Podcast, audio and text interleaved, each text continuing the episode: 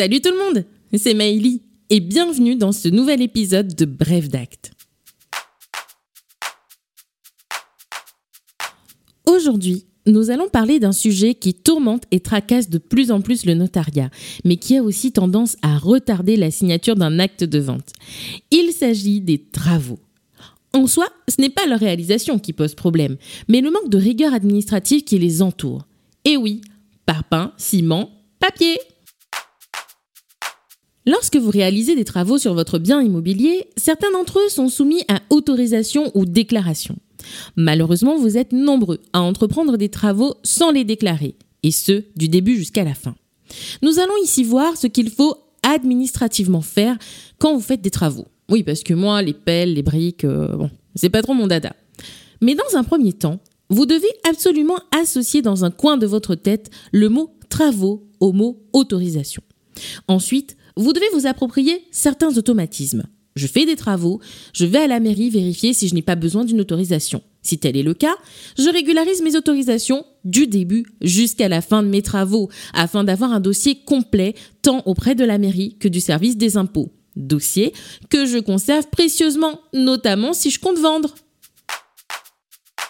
Il existe plusieurs autorisations d'urbanisme, mais nous allons aujourd'hui nous focaliser sur les deux principales que l'on rencontre au quotidien et dont vous avez forcément entendu parler.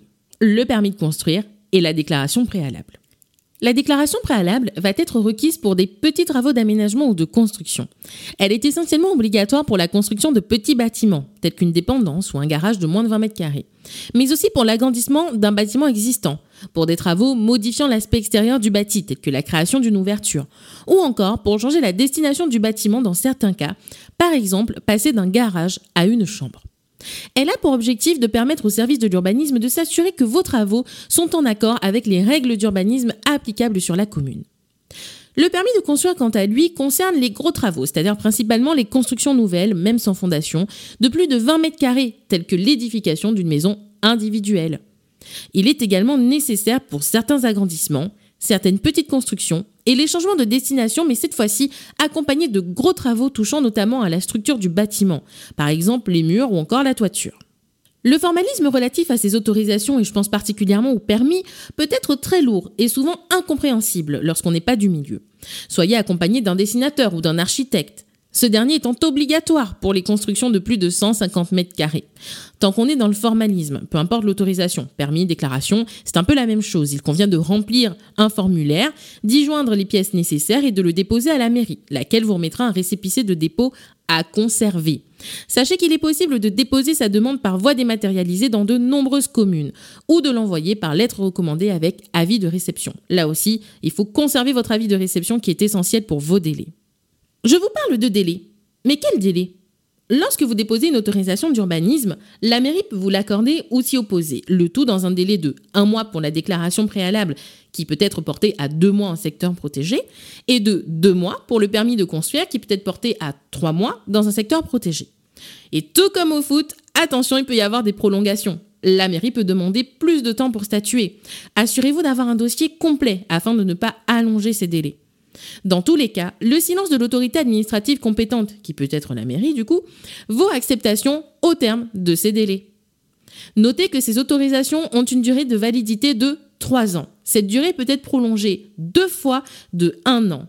3 plus 1 plus 1, ça nous fait une durée maximale de 5 ans. Pensez donc à faire vos travaux dans les temps et à demander la prorogation avant que le délai soit achevé. N'attendez pas le dernier jour.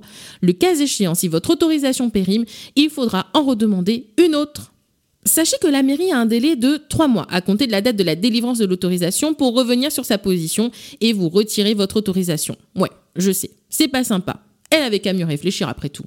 Mais c'est comme ça. Une fois que vous avez votre autorisation, il convient de l'afficher sur le terrain avec un joli panneau à remplir et à poser de manière visible et lisible devant votre terrain.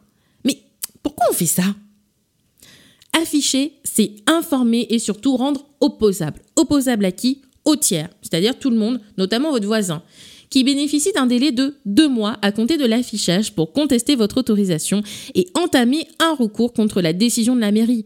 Bah ouais, votre voisin, il est peut-être pas d'accord avec le fait que vous allez faire un étage de plus qui va lui faire de l'ombre.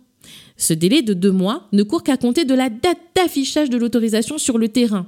Il est donc essentiel de pouvoir prouver cette date en cas d'opposition. Le recours à un huissier de justice est donc essentiel. Je n'ai pas dit obligatoire, mais essentiel. Si vous ne faites pas passer un huissier de justice pour constater l'affichage de votre autorisation sur votre terrain, il est compliqué de prouver la date à laquelle vous l'avez affiché et donc de pouvoir certifier que le délai de recours des tiers a bien couru. Pensez donc dans votre budget travaux à intégrer un budget huissier. Vous avez terminé vos travaux? Génial Maintenant, n'oubliez pas de déposer la déclaration attestant de l'achèvement et de la conformité des travaux. Dans notre jargon, on l'appelle la DAACT. Elle sert à informer la mairie de l'achèvement total ou partiel de vos travaux. Et en cas de déclaration partielle, n'oubliez pas de déposer une deuxième pour l'achèvement total des travaux. La mairie a la faculté de vérifier sur place la conformité de ces travaux avec l'autorisation qui a été délivrée et dispose pour cela d'un délai de trois mois pour contester la conformité des travaux, ce délai étant amené à cinq mois dans un secteur protégé. C'est ce que l'on appelle le récollement. Au terme de ce délai, si la mairie ne l'a pas automatiquement fait, pensez à lui demander de vous délivrer un certificat de conformité. Vous devez impérativement conserver ces documents précieusement, car en cas de vente, le notaire sera amené à vous demander les autorisations d'urbanisme, notamment lorsque vos travaux ont moins de 10 ans. Il pourra vous inviter à procéder à la régularisation des autorisations manquantes pour vendre, ce qui va allonger le délai de signature de l'acte de vente. Pensez donc à régulariser ce point avant toute mise en vente. Des travaux irréguliers peuvent faire fuir des acquéreurs. Les travaux et surtout le monde de l'urbanisme ont encore beaucoup de secrets pour vous. Mais aujourd'hui, vous avez appris quelque chose d'important. Je vous invite à vous rendre sur notre site internet pour télécharger les différentes listes de travaux soumis à déclaration préalable au permis de construire, mais aussi les différents formulaires à remplir. C'est pour moi, c'est cadeau et à bientôt